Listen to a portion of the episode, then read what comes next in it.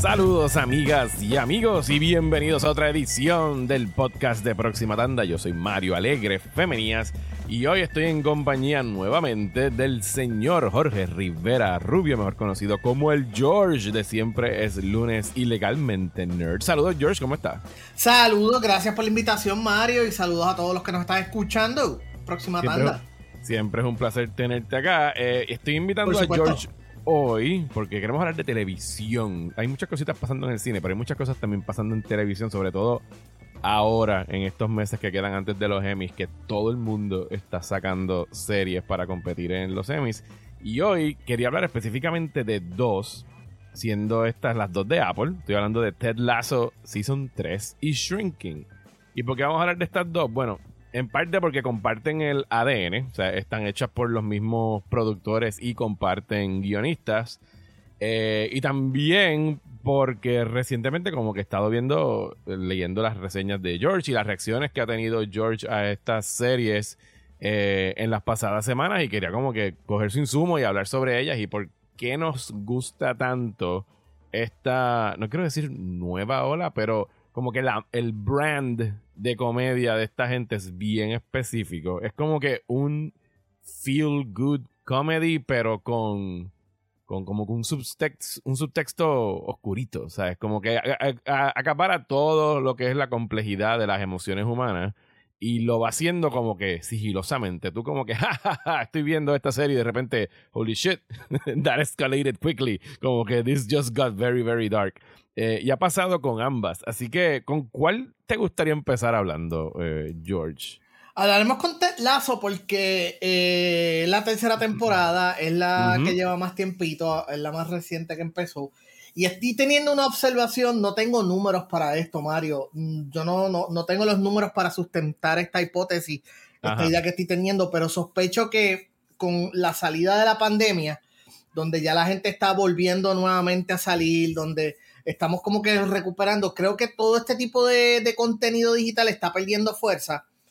Y hace dos años atrás estábamos hablando de que la pandemia había adelantado algo que iba a pasar de todos modos. Lo, lo, dijimos aquí, lo dijimos en mi podcast, lo, lo, lo, han dicho, lo han repetido muchas veces.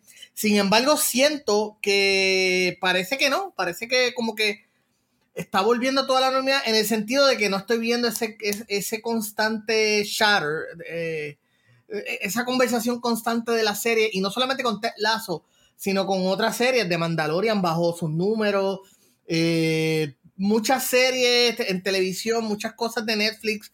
Como que de momento la conversación ya ha dejado de, de ocurrir sobre ese tipo de cosas. No sé si es una impresión que tú has compartido.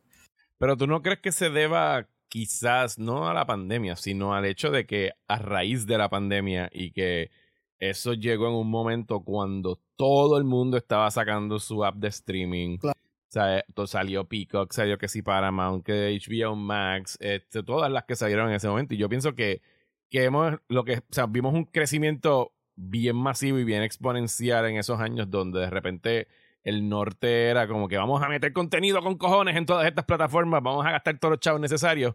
Y ahora los mismos estudios, te, te, fijas en Disney, te fijas en Warner, todo el mundo está aguantándose, están haciendo menos y el consumo de la gente a lo mejor ya están como que...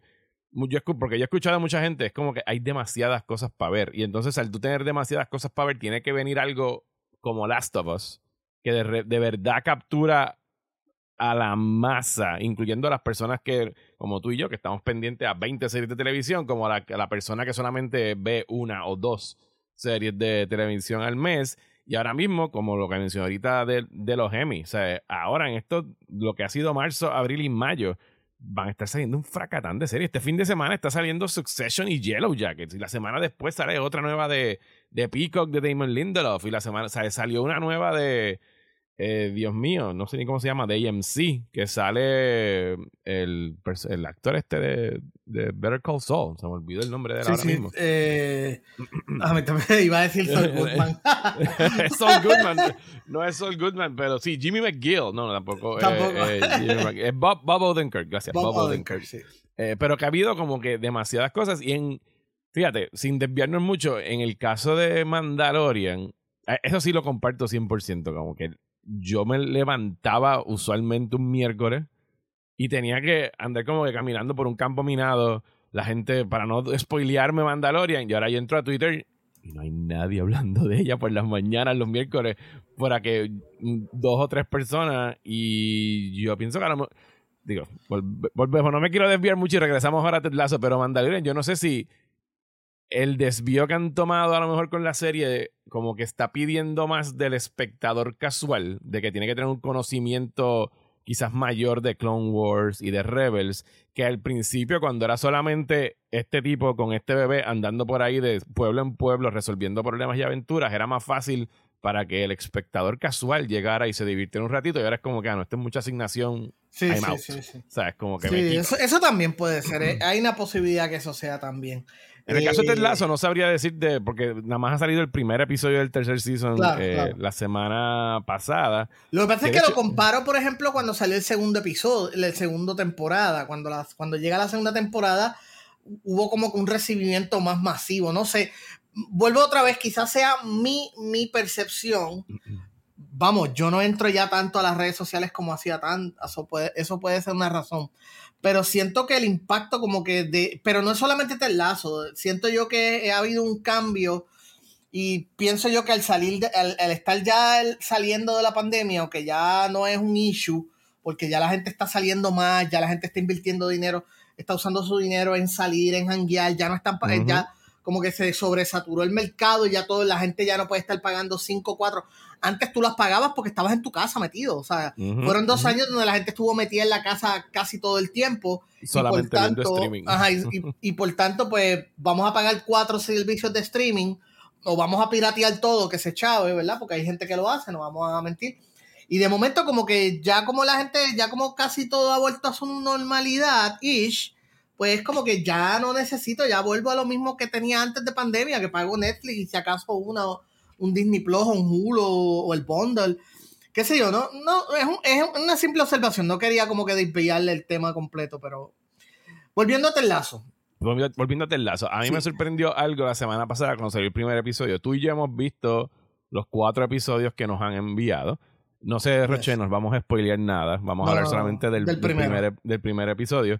Eh, pero sí me sorprendió que las reseñas que vi las encontré como que tibiecitas, como que se estaban quejando de que la serie estaba muy diluida, como que querían hacer mucho, como que, que estaban acusándola de que había querido abarcar demasiado y como que estaba perdiendo su enfoque y honestamente de lo que yo he visto hasta ahora no estoy de acuerdo con, con esa percepción. Quizás se deba al hecho de que, ¿sabes? La serie empezó como que este coach en este equipo de fútbol y todo se desarrolla en los camerinos o en el apartamento o en el campo de, juego y ahora pues los personajes cada uno ha tenido su respectivo crecimiento y ahora pues estamos siguiendo a, o sea, a Ted Lasso con lo que está sucediendo atravesando su divorcio. Estamos con Killy en su nueva compañía de, de, ¿cómo se dice? De, marketing, de, promoción, sí, de, PR. Eh, y como que sí siento que hay más cosas pasando, pero pienso que como que han repartido bien el tiempo y los episodios han aumentado en duración. Desde hacer una serie media hora y estos episodios duran cincuenta y pico de, minutos. Todo, por lo menos los cuatro episodios primero, todos están sobre los 40 minutos. Eh, que eso fue lo primero que me sorprendió cuando vi los screens. Mano, eh, yo pienso que es eso. Yo creo que tú diste, eh, o sea, en la primera temporada era Ted Lazo y cositas alrededor y todo lo demás orbitaba alrededor del asunto de Ted Lazo. Ya en la segunda empecemos a, empezamos a ver un poquito más el cambio donde otros personajes están eh, agarrando más prominencia y ya en esta se siente como que hay más de un, protagonista, ya Ted Lazo no necesariamente es el único protagonista porque hay otras historias donde están agarrando casi tanto tiempo como Ted Lazo o por lo menos más tiempo del que se agarraba antes o hasta cierto punto entiendo el por qué. Eh, yo sospecho, y esto soy yo especulando, esto no es un spoiler porque yo no he visto el final de la serie, no sé nada más de lo que se ha dicho por ahí. Yo estoy especulando que, la serie va a dar un cambio drástico y que están acostumbrándonos a que Ted Lazo ya no va a ser el protagonista principal de la serie, porque ellos han sido bien callados, han sido bien escuetos en la palabra en decir si esta es o no es la tercera temporada. alguien me preguntó, ¿y es la última temporada? Y yo, mi respuesta fue, bueno, ellos siempre hablaron de tres temporadas. Sin embargo, esta temporada no la están promocionando como que, como que la, última temporada. Y, eh, como están haciendo con Succession ahora mismo. Que de repente dijeron, mira, esta es la cuarta y by the way es la última. Sí. nos avisaron dos semanas antes. Bueno, los actores, eh, Sarah Snook estaba en una entrevista diciendo, mira, yo no sabía que era la última temporada hasta que literalmente nos sentamos a hacer el table read del último episodio, ¿sabes? Porque lo tenían bien callado. Eh, así que estoy bien cruce cómo va a hacer eso, pero creo que tiene razón. Pienso que a lo mejor están tratando, digo, Apple tiene que estar de rodillas ante esta gente diciendo, porque Apple ahí donde tú lo ves, ya ha hecho muchas series muy buenas y de calidad. En términos de, de trascender y de llegar a la masa, su, su, flagship, ¿sabes? Su cosa más exitosa ha sido Ted Lasso. Y si la acaban, es como que no tienen con qué reemplazarla ahora mismo. O sea, que tienen que estarle diciendo, mira, a mí no me importa si haces spin-offs, si me haces un cuarto season, lo que tú quieras, pero necesito continuar produciendo algo dentro de este universo porque a la gente le, le, gustan los personajes, todos los personajes, que es bien curioso. Sí, aquí, aquí hay un poquito de historia. Bill Lawrence, que es uno de los creadores de showrunner, probablemente. Eh, él, él, fue, él ha hecho otras series, ¿verdad? que también fueron exitosas con un nivel u otro, Spin City, eh, Cougar Town, pero yo creo que la, la serie más exitosa que él había tenido hasta el momento, tanto bueno, no, no me atrevo a decir 100 números, pero por lo menos en cuestión de trascendencia de cultura popular fue Scrubs. Sí, Scrubs, definitivamente. Scrubs duró ocho temporadas empujadas porque la habían cancelado, luego ABC la cogió y le dio dos temporadas más.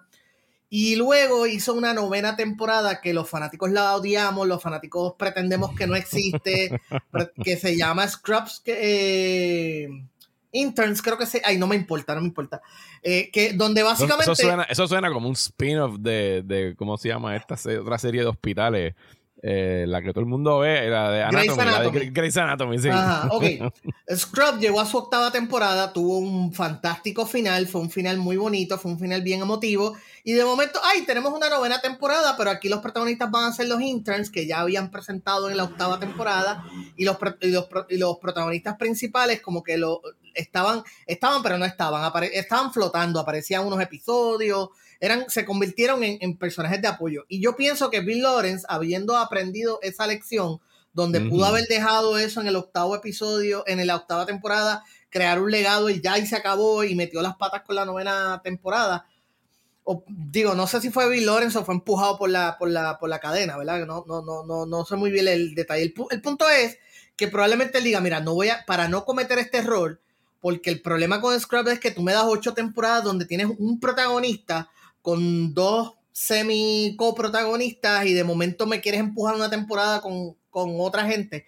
Vamos a no cometer este error y en la tercera temporada empezamos a subir gente para cuando llegue el momento de dar el cantazo, pues no sea tan incómodo. Eh, y al mismo tiempo, basado en el primer, o sea, el, primer episodio de la tercera temporada empieza con Ted Lasso dejando ir a su hijo. Cualquier persona con dos dedos de frente o por lo menos una onza de, de emoción en su corazón sabe cuán difícil tiene que ser eso. Yo no tengo hijos y me puedo imaginar cuán difícil debe ser eh, que estás en otro país, ponerme los zapatos de Ted Lazo, que él aceptó este trabajo para ver si su, su patrimonio se arreglaba, no se arregló, eh, se divorció y ahora eh, el motivo de su vida, que es su hijo, vive al otro lado del mundo. Y él está esta cuestión de que para qué sigo haciendo esto. Así que yo pienso que nos están preparando, número uno, dejando claro que este Lazo está teniendo estas dudas con buena razón porque es su hijo, es su familia, es su país al otro lado del mundo y que estos otros personajes estén subiendo de nivel. Pues mira, a lo mejor el vuelvo, esto es especulación, yo no estoy, no, sé nada. Quizá nos están preparando para que el cantazo sea de que la tercera temporada acabe con Ted Lazo regresando a Estados Unidos y la serie continúe con los personajes de, de Europa. Si vaya a funcionar o no, Digo, si es eso, si es eso y la estoy pegando de, de, de, de chiripa y va a funcionar, no sabemos. Si la serie funciona sin Ted Lazo, tampoco tengo idea. Estoy si, estuviera sin Ted Lazo, habría que cambiar el título de la serie por completo. Sí, habría que cambiarlo por completo, tú sabes. Por eso es que digo que quizás, bueno, pues se acabó Ted Lazo, pero ahora vamos a lo otro, qué sé yo, a Roy Richmond. Kent. No, no, Richmond. Richmond. Eh, eh, algo así, tú sabes, para que la gente entonces acepte de que esa historia se acabó, la historia continúa en otro lado. ¿Funcionará o no? Bueno, pues no sé, pero... Al, mismo tiempo, digo, yo siempre soy pro... O sea, yo prefiero quality over quantity. O sea, ahora mismo lo que ah, hicieron 100%. Con, lo que hicieron ahora con Succession, que de repente dijeron, mira, se acabó. Yo dije, pues sabes qué, excelente, porque Succession ya en la tercera temporada, ¿cuánto más van a estirar el chicle de quién va a ser el sucesor? O sea, no puede seguir haciendo esto porque va a perder impulso a la serie. Esta de Ted Lasso, yo pensaría que dado como acaba la segunda temporada, que era construyendo este, este rival para Ted Lasso en la forma de Nate, como que este muchacho que él ayudó y como que tomó debajo de su ala y como que le, empezó a dar prominencia en el equipo y al final resultó ser un traidor y, darle la espalda tanto a Lazo como al equipo, pues obviamente dramáticamente lo que la lógica es que esta temporada es el encontronazo de esos dos coaches en el campo. Y desde ese primer episodio usted ya puede ver, y lo van a ver en los próximos episodios, cómo ha ido aumentando el budget de Ted Lasso en términos de efectos especiales, porque antes eran como que estas canchitas de estos parques de, de, soccer con unos tiros bien cerrados para que no se viera nada. Ahora se ven estos estadios bien cabrones, llenos de gente, ¿sabes? De verdad que han aumentado el presupuesto de, de efectos especiales para hacer todos esos green screens y todo, y todos esos tiros para que de verdad parezca que es una, una liga de fútbol. Pero, como dijimos, o sea, no han dicho si es el final eh, Brett Goldstein ha estado dando entrevistas. Brett Goldstein es uno de los guionistas y es el que interpreta a, a Roy Kent. Eh, ha dicho, o sea, ha estado vacilando como que podrían hacer una temporada sin Ted, donde Ted fuese un fantasma porque se murió. Jodiendo con que los personajes los matan en todas estas series y que Ted Lasso podría regresar como un fantasma a estar escuchando desde el más allá, un tipo Ghost Dad. Eh, pero nada, no sabemos qué va a pasar ahí. Hablemos entonces, o sea, ya nos, nos, vamos a enterar en las próximas semanas, en algún momento, cuando sepamos cómo acaba esto y cuáles son los planes de Apple con esta serie. Hablemos, hablemos de lo que pasa en este episodio específicamente y cómo arranca la serie, porque una de las primeras dudas que yo tuve viéndolo y que tuve que regresar al segundo season a chequear si yo estaba bien o mal, es que la relación de Roy y Killy se acabó. Y eso es algo que como que no habían manifestado al final de la segunda temporada. E, ella sí iba a trabajar y le dijo, mira, vete tú de relax las vacaciones que habíamos tenido en Mallorca y qué sé yo, y cógete el tiempo libre. Y ahora cuando regresamos a este season, hubo una ruptura en la relación, una ruptura que él dice que fue él el que decidió dejar a Kili y nadie le cree. O sea, es como que cabrón, ¿cómo se te ocurre dejar a Kili? ¿Por qué dejaste a Kili? Bla, Y no sé si es algo que la serie intencionalmente nos está manteniendo como un misterio qué fue lo que pasó que Roy Kent decidió salirse de, esa relación. O sea, ¿qué, ¿qué, tú piensas de esa decisión al principio del, del, tercer season? Mira, en la segunda temporada hubo una un, la, hubo un, teaser de que con la maestra de, de, de Phoebe, ¿sabes? Que, que, hubo unas escenas con la maestra de Phoebe. Donde la maestra era prácticamente Roy Kent versión mujer. Eh, eh, eh, y pues había una. yo estaba sospechando de que la historia iba a correr en el que Roy Kent, por no pegárselas a Killy, iba mejor dejarla. Vamos a dejar la relación aquí porque yo tengo que bregar con mis sentimientos. Pero en el primer episodio nunca vemos la maestra, o sea, eso nunca fue un issue. Así que no sé, eh, yo pensaba que iban a ir por ese lado. No sé si es un, asunto que está ocurriendo por, por, por necesidad. value. Ah, o por necesidad también. O por necesidad también yo me atrevería a sospechar, y esto soy yo, de que Roy Ken está jugando el papel de, de super buenote en el sentido de que yo no quiero ser la persona que si, si, si tú no tienes, si tú tienes éxito o no en tu trabajo, o tu trabajo falla, yo no quiero ser la persona que esté ahí. O sea, no quiero ser quien pueda de alguna manera aportar a que tu, a tu fracase, a que te vaya mal en el trabajo. So, Pienso yo que quizás esa es la mentalidad de Roy Ken de que él, esa relación pues no, no, no, estaba... O sea, él, dijo, mira, yo, yo me he encontrado en esta situación antes y pienso que lo mejor es que nos separemos para que tú hagas lo que tú quieres hacer y no importa lo que pase, te vaya bien o te vaya mal, pues entonces después decidas.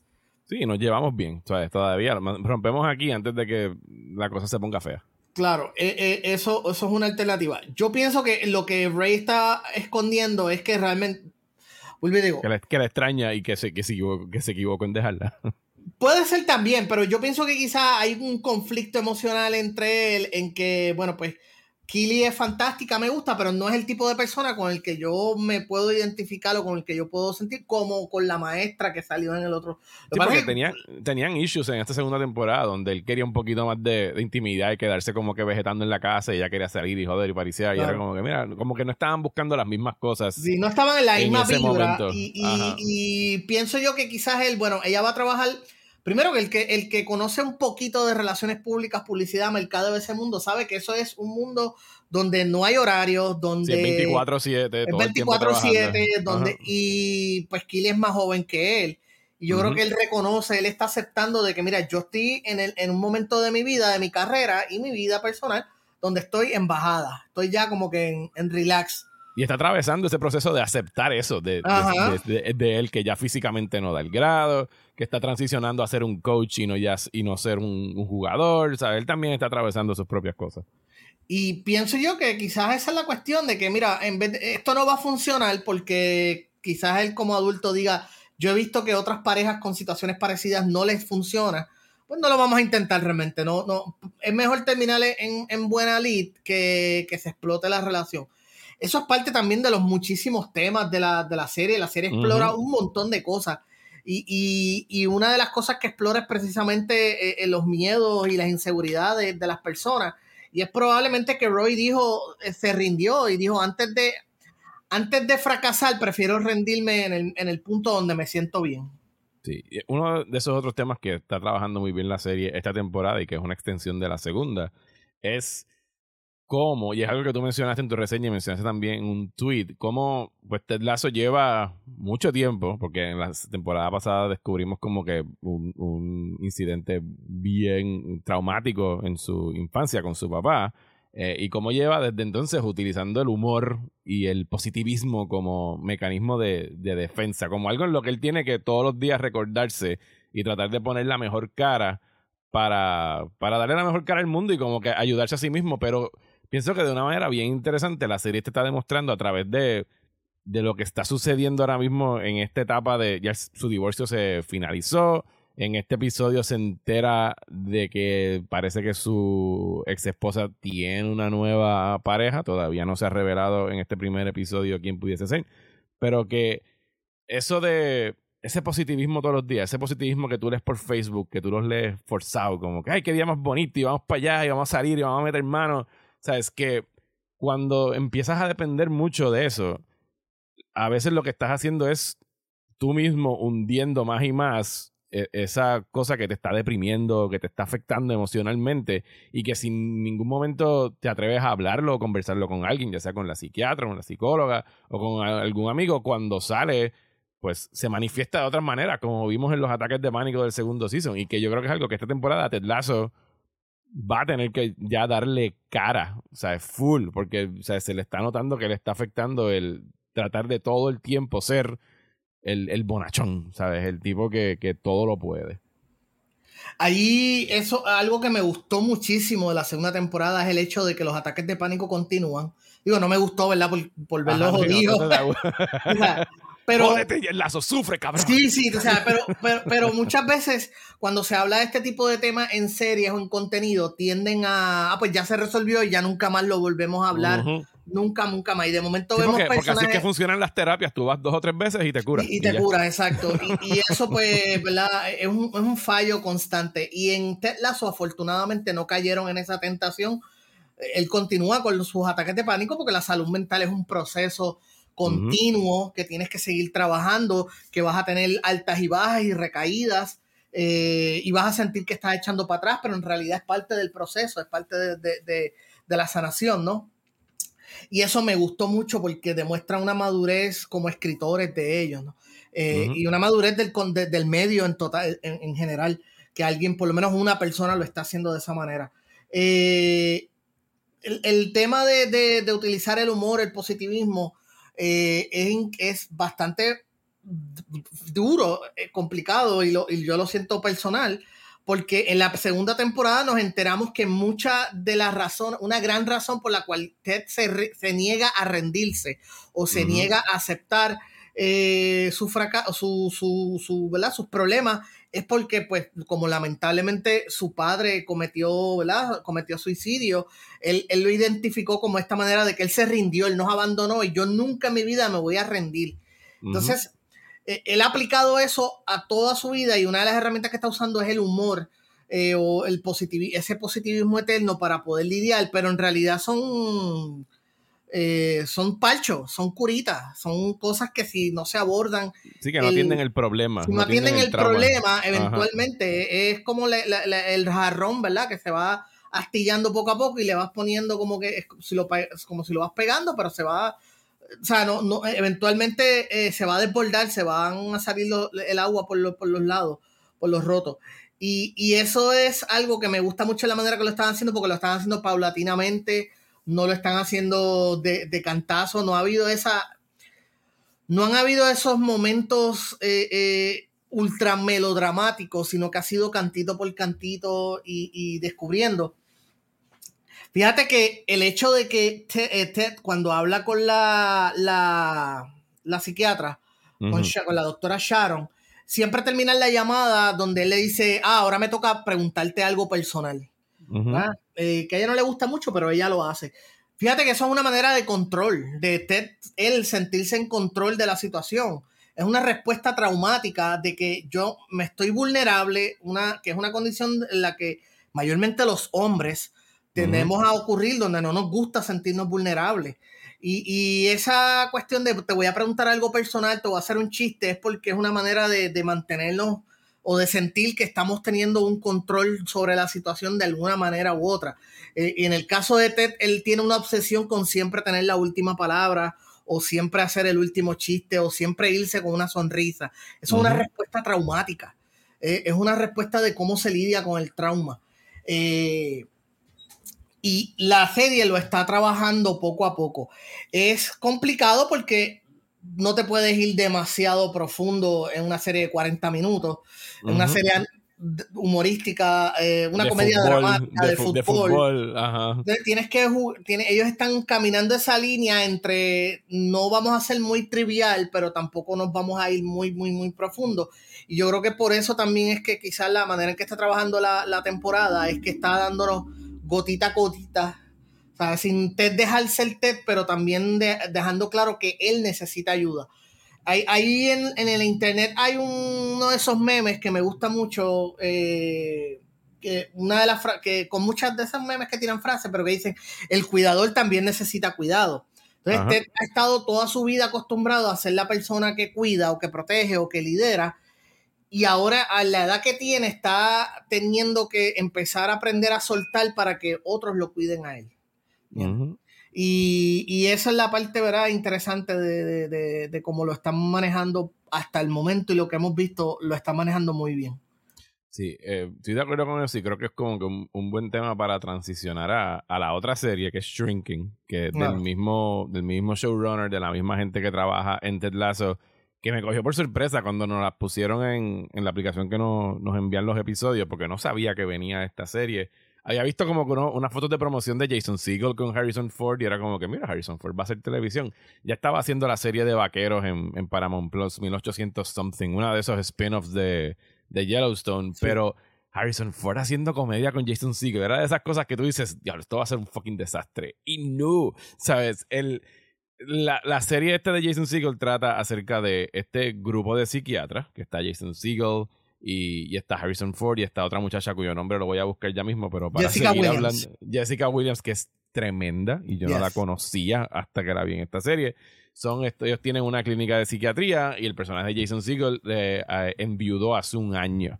Y pues de ahí para abajo su vida se ha ido pues en una espiral, ha estado consumiendo muchas drogas, ha estado profundamente deprimido. A, dejado de prestarle atención a su hija adolescente, lo que ha como que ha sembrado esa, esa ruptura que uno pensaría después de un evento como ese serían más unidos, por lo que ha hecho es separarlos más, porque él no ha estado vigilando por ahí, se estaba encargando principalmente la vecina de, llevarla a la escuela, de llevarla al soccer, de hacer las tareas que se supone que él le toquen. Y es, una vez más, una serie que está partiendo de un lugar incluso más, bueno, no vamos a hacer competencia de quién tiene mayor peso, de, de cuál tragedia es mayor, pero de, también de un lugar bastante traumático y triste, que es la, la muerte de, de, una pareja, y que lo, uh, utiliza el humor de una manera bien balanceada, bien chula sea, sin, sin distanciarse de, de, los aspectos que son como que más delicados que tú no sabrías que fuesen a tocar en una comedia de 30 minutos. Y esta sí hasta ahora ha sido de 30 minutos.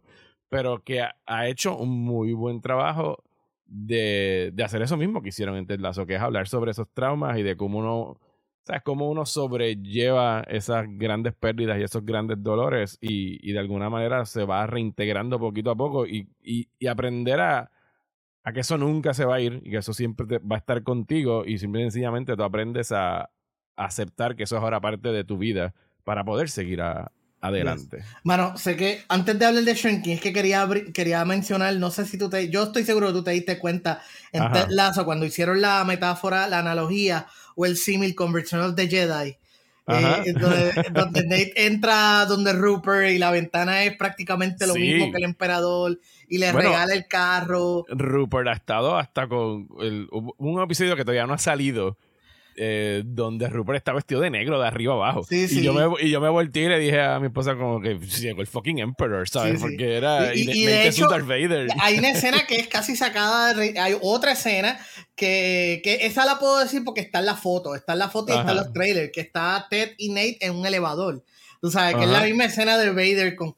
Pero algo yo que yo quería decir es que eh, Nate es un personaje extremadamente fascinante porque también habla de las inseguridades masculinas de una manera y lo ha hecho de una manera bien sigilosa.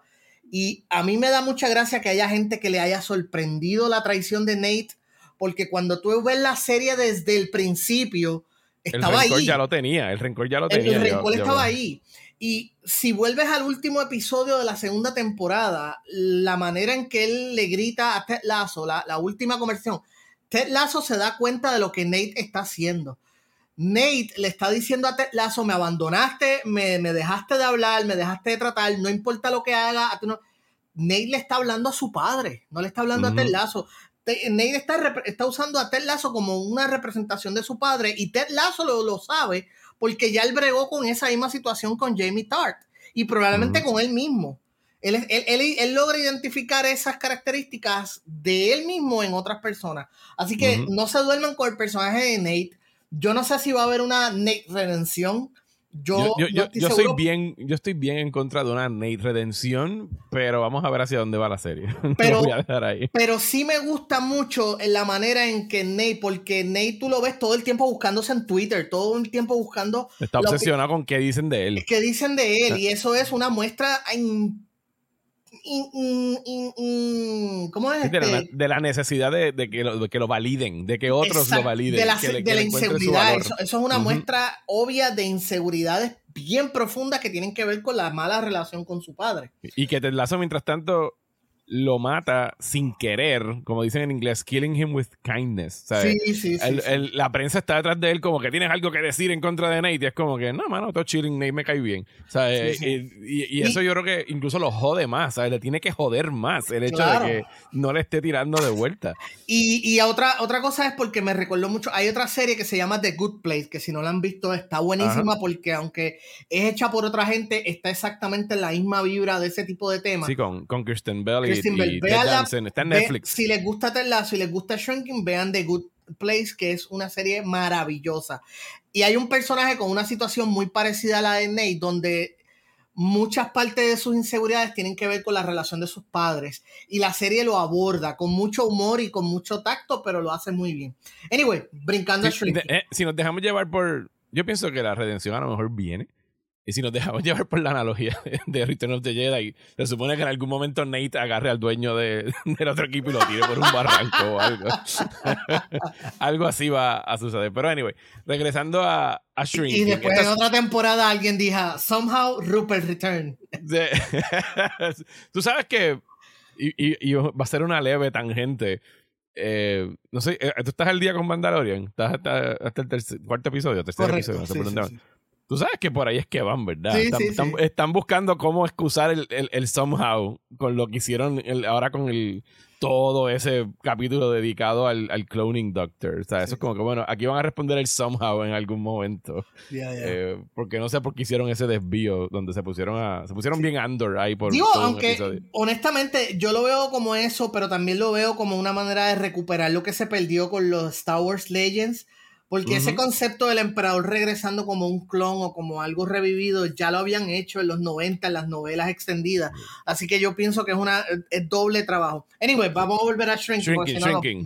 Eh, es muy tentador, muy tentador. Shrinking son 10 episodios. El último sale este 24, eh, este viernes 24 de... Están fantásticos. De, de marzo. No se preocupen, no les vamos a dañar el final, pero sí vamos a hablar por encima de todo lo que está pasando ahora. Para mí la cosa más sorprendente de esta serie, además de que adoro a todos los personajes. El, el pan abogado, ¿sabes? los vecinos, ¿sabes? todo el mundo son completamente adorables, pero Harrison fucking Ford, cabrón, a estas alturas de su vida, con 80 años, dando un papelazo en comedia, que es un, un, un, género donde él en realidad no, no ha crecido mucho en, en, la, en la inmensa carrera que ha tenido, pero que aquí tiene tantos y tantos momentos donde yo me estoy meando de la risa con él.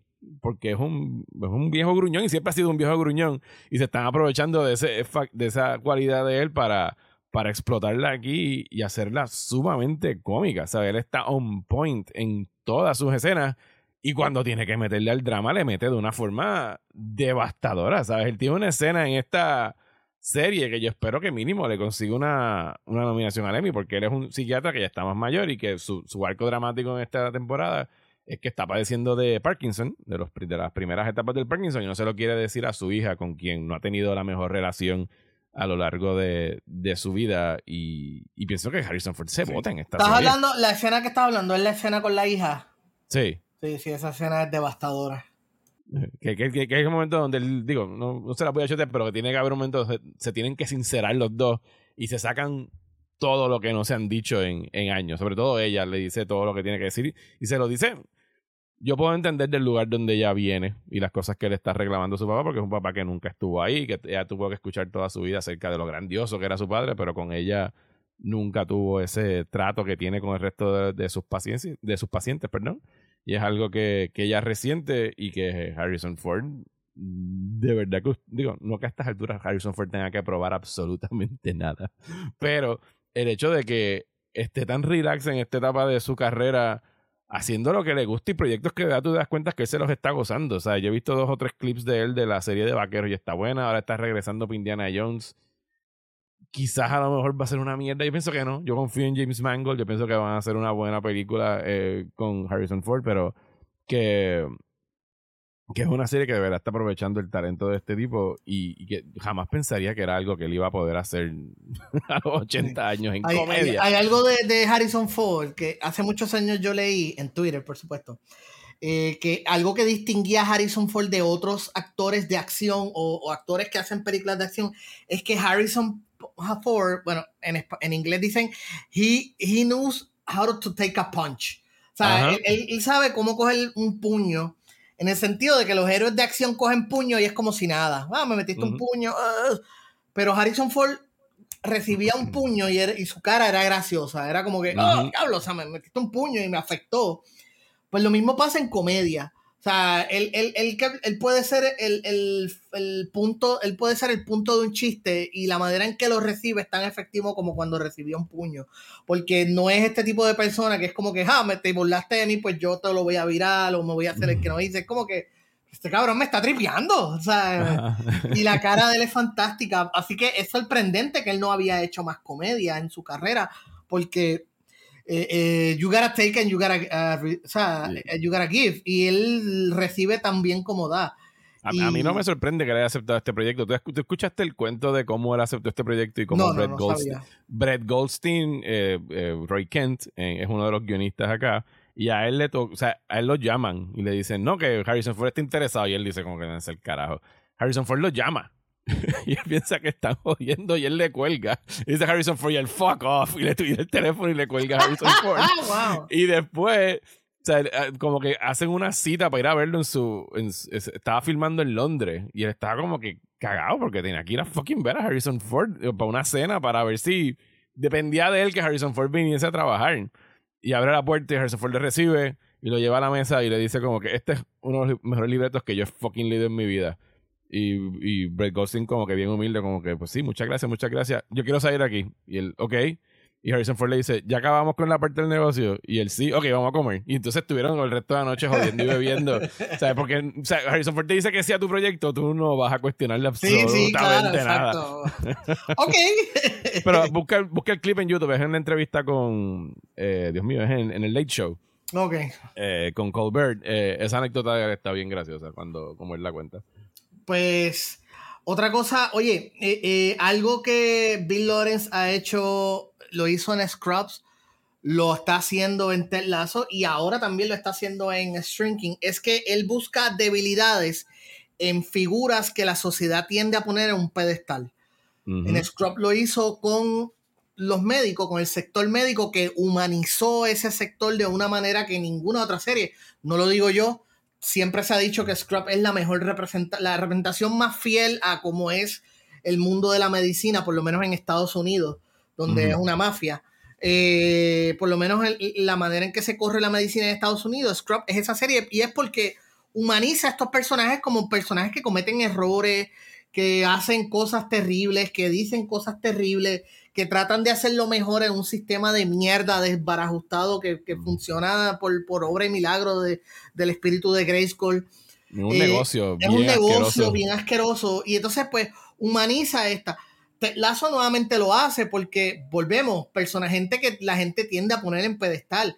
Entonces, el ser humano o la audiencia, vamos a decir los fandoms, tienden a ser bien, a, resentir cuando tú presentas héroes fallidos o, héroes débiles. O humanos, porque son humanos. Humanos, humanos, a humanizar estos héroes. Entonces, en Lazo lo hace con los jugadores de fútbol, con el coach de fútbol, con, con las modelos honestamente, y, aquí, y estoy aquí tirando al garete, puede ser que me equivoque, mala mía, me imagino que me van a corregir. Yo nunca había visto una serie como Ted Lasso donde dos mujeres como eh, Rebeca, y, Killy. fueran amigas automáticamente, porque lo tradicional, el estereotipo es ponerlas a pelear, ¿no? aquí fueron amigas inmediatamente, donde un personaje como Killy, que es esta modelo, mujer hermosísima, famosa, rica, tú sabes, que lo tiene todo en términos, ¿verdad? En visuales, pues es un ser humano, o sea, eh, eh, comete errores, dice cosas, tiene inseguridades. Me encanta ver una persona como Kili con inseguridades porque nos recuerda. Entonces, pues no es lo que estamos acostumbrados y no es lo que la audiencia tiende a aceptar. En Shrinking lo está haciendo con los psicólogos, los psiquiatras, que nuevamente... Que los psiquiatras necesitan psiquiatras. Ajá, que los psiquiatras tienen un brega, que es un trabajo que puede ser que es extremadamente complicado, que son seres humanos, que tienen unos entrenamientos, pero esos entrenamientos no necesariamente los ayudan para lidiar con todas las situaciones. Y empezamos con Shrinking, con este tipo que perdió a su esposa, que créanme cuando os digo, es un evento extremadamente difícil y traumático con el que lidiar, donde él ha tenido que seguir haciendo su trabajo. Entonces, llega a este punto donde él dice, ¿sabes qué? El, el, mundo de la psiquiatría, ah, vamos a intentar cosas nuevas. y... Sí, porque él, él está cansado de saber qué es lo que tiene que decirle a sus pacientes para que mejoren sus vidas y no poder decírselo porque se supone que ellos no no se metan y no juzguen y, no digan qué hacer. Pero fíjate que no le funciona necesariamente. No. O sea, volvemos, o sea, ellos están caminando la línea entre eh, vamos a demostrar las grietas en este mundo, pero tampoco vamos a hacerlo heroicamente. Y también a demostrar por qué existen esas reglas en, en, el ámbito de la psiquiatría. Claro, o sea, que, que en algunas partes le funciona, otras no le funciona para nada y otras pues o sea, él tiene que buscar la manera. Así que eh, es algo que Bill Lawrence ha hecho mucho, en, las, por lo menos en las producciones que yo he visto, de humanizar personas que normalmente tienden a estar en pedestales. Y lo está haciendo con Shrinking.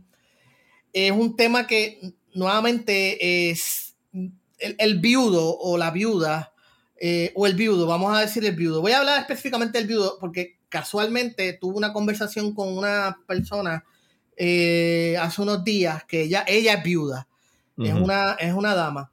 Ella es viuda y me estaba contando su, experiencia y en un momento dado ella me dice a mí, Eh, no estoy seguro si esto te pasó a ti, porque a los hombres, cuando son viudos, a nadie les importa. Y e, eso me tocó. Sea, eh, y en la serie Shrinking lo estamos viendo donde este tipo pues se desmoronó por completo, pero nadie hizo nada. O sea, eh, todo el mundo lo que hizo fue tapar palchos con él. Honestamente, el tipo estuvo un año y medio eh, hecho mierda.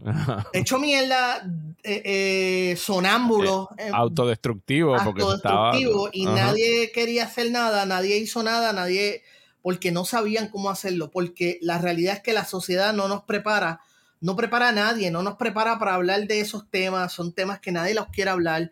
Porque, sí, porque todavía está el estigma y el estereotipo de que el hombre es fuerte y el hombre es duro y el hombre no tiene que enseñar las emociones y no le pasa nada. y más allá de eso, y, y, más allá de eso, después que ella me dijo eso, yo pensé en algo y, en Shrinking también pienso yo que van por esa línea. Cuando se habla de viudez, tú tiendes a, a imaginar personas mayores. Si, un hombre de 70, 80 años dice que es viudo, pues lo lamento mucho, ¿verdad? Pero pues, bendito, bendito, ¿verdad? Pero 80 años. Pero en el caso de Jason Segel, eh, eh, o una persona con, de la edad de Jason Segel, que la esposa cuarentón, o trentón o lo que sea, vamos a decir cuarentón, porque es mi caso, es incómodo para la gente, porque ya se hace algo más, e, es más real, es más cercano la palabra. Es más, o sea, porque ya no estamos hablando de una persona de 70, 80 años que se murió. Bueno, pues no es que no sea triste o no sea una tragedia, pero cuando es alguien más de la edad de uno, es más incómodo porque se vuelve más real, se vuelve más... Mm, ya no estamos hablando de, algo, de un hipotético, estamos hablando de algo que puede pasarme a mí o le puede pasar a, a la pareja. Y ahí es donde es más incómodo. Y Shrinking aborda eso de una manera bastante astuta y bastante inteligente eh, en el sentido de que él tiene, él está, todas estas necesidades emocionales y físicas las está cubriendo de una manera destructiva, tú sabes. Eh, y todo el mundo a su alrededor, con la mejor intención posible, pienso yo, está lidiando con la situación, su jefe lo, pues, lo deja seguir trabajando, aunque sabe que está afectado, su mejor amiga, su compañera y ex mejor amiga de la, y mejor amiga de la, de la, de la fallecida esposa, pues igual, tú sabes, su hija es la que está sufriendo las consecuencias, la vecina está tapando el roto de que la muchacha está sin, sin padre, porque la madre está muerta y el padre está al garete. Así que e, es, es, es una manera muy, muy, muy genuina, bien humana e incómoda de hablar del tema, sin necesariamente ser este sobredramático, tú sabes, no lo están exponiendo, está ahí para que lo puedan ver si lo quieres ver. Sí, han, hecho un, muy buen trabajo en, ambas series de, tratar de capturar toda la complejidad de lo que es el, ser humano en días buenos, en días malos, en situaciones difíciles, en situaciones contentas. Y yo creo que es algo bien refrescante que esté saliendo en, televisión y que haya esa apertura a mostrar lo, lo, bueno, lo malo y lo feo de lo que es pues el vivir. Sea, con todas las altas y bajas que uno puede tener eh, como un ser humano en, toda una vida. Eh, yo estoy bien contento con estas dos series. Me, complace el hecho de que Shrinking ya haya sido. Y de hecho, ¿sabes? sin chotearles nada, el final de esta temporada que sale este viernes se acabó. Yo dije, ¿sabes qué? Si no la renuevan, acabó muy bien. Estoy bien satisfecho con, con esto, pero el hecho de que hayan aprobado una segunda temporada, al mismo tiempo entiendo como que, ah, no, sí, yo puedo ver hacia qué otros lugares pueden llevar esta serie con estos personajes, así que es tan nice el que le hayan dado luz verde a un segundo season, especialmente ahora cuando hay tantas compañías aguantándose económicamente sobre estar produciendo temporadas. Yo me imagino que aparte de los sueldos de Harrison Ford, que es el más que debe facturar ahí, este, es, no debe, es relativamente barato porque no hay, Efectos, especiales. Eh, eh, si te has dado cuenta, digo, como pasa mucho, ¿verdad? Como pasó con Tal Lazo, puede ser que en la segunda temporada veamos una expansión, pero si te das cuenta, la serie tiene como cuatro sets fijos. O sea, tiene cuatro casas y la oficina médica. Ajá, y la oficina médica, y si acaso el banquito, el banquito donde Harrison habla con la muchacha, que eso lo pudieron haber filmado. Todas esas escenas las pudieron haber filmado en un green screen o en un día. En el volume, en el volume. Eh, eh, y, la escena en el hiking, que eso también, eso fue, pudieron. Es exactamente el mismo, el mismo, caminito de, hiking. eso lo filmaron en dos días, tú sabes. Y de ropa y vuelvan y suban. Y vuelvan y suban. tenemos luz. esta vez lo vamos, a, lo vamos a grabar de arriba para abajo, de, de abajo para arriba y ahora eh, de ladito, para que la gente piense que es un, un área distinta de izquierda a eh, derecha, pero es el mismo canto. Este, están bien buenas ambas series, de verdad. Y otra cosa que me gusta, oye, y también está el tema de la diferencia de generaciones y cómo cada cual brega con, la, con las traumas, con los traumas, ¿no? Porque a la misma vez Jessica, se me olvidó el personaje de ella en la serie, está bregando con un divorcio eh, Lami, me gustó mucho eh, eh, mientras tienes el matrimonio al lado con el esposo más paciente del mundo, más, más, más, comprensivo del mundo. Cabrón, ese es Jefferson de Married with Children. es un papel bastante similar al de Jefferson, que siempre andaba como que en un viaje. Sí, él está relax, porque él ya conoce a la esposa, tú sabes, él ya sabe lo que hay ahí. Bueno, su esposa está atravesando el que su marido se va a retirar y sus hijos ya se fueron y como que no tiene no, no que no tenga nada que hacer con su vida, pero como que no tiene un propósito ahora mismo o un proyecto en que trabajar. Y, le pasó lo mismo en cierta manera con, con o sea, que utilizó, eh, utilizó la hija de Jason Segel y utilizó la adolescente como, para tapar ese roto. Tú sabes, que, es un comentario que a veces, muchas veces lo hacemos sin darnos cuenta, tú sabes, o sin la mala intención. Sí, que, que, se ha convertido en una madre postiza y que siente esa necesidad de estar cuidando de, de alguien. Y que ahora que el marido se esté retirando, pues ella es como que yo no quiero tenerte alrededor todo el tiempo. Y el marido es como que, no, no, mi amor, yo llevo treinta y pico de años trabajando, yo ahora no voy a hacer un carajo y voy a vegetar en casa. Así que vete tú y encuentra algo chévere para hacer allá afuera. Si no me quieres estar e, viendo e, aquí. Eso es otro otro trademark de Bill Lawrence de la manera en que presenta relaciones. siempre hay una relación que rompe el patrón que ya está establecido, porque ellos se aman definitivamente, pero están claros de que la personalidad de ella no es la misma que la de él y, han logrado buscar la manera de cuadrar. El balance, sí, el eh, balance. y ahora tienen que buscar, y eso siempre me ha gustado, de hecho, en, en, en Scrubs, eh, la misma actriz, que es la, de hecho, ella es la esposa de Bill Lawrence, eh, ella también interpretó un personaje en otra relación extremadamente rara y al garete, pero que funcionaba. Así que eh, e, eso es una marca de él. O sea, e, no todas las relaciones o son agresivas todo el tiempo o son pitches and cream. A veces son una combinación de las dos.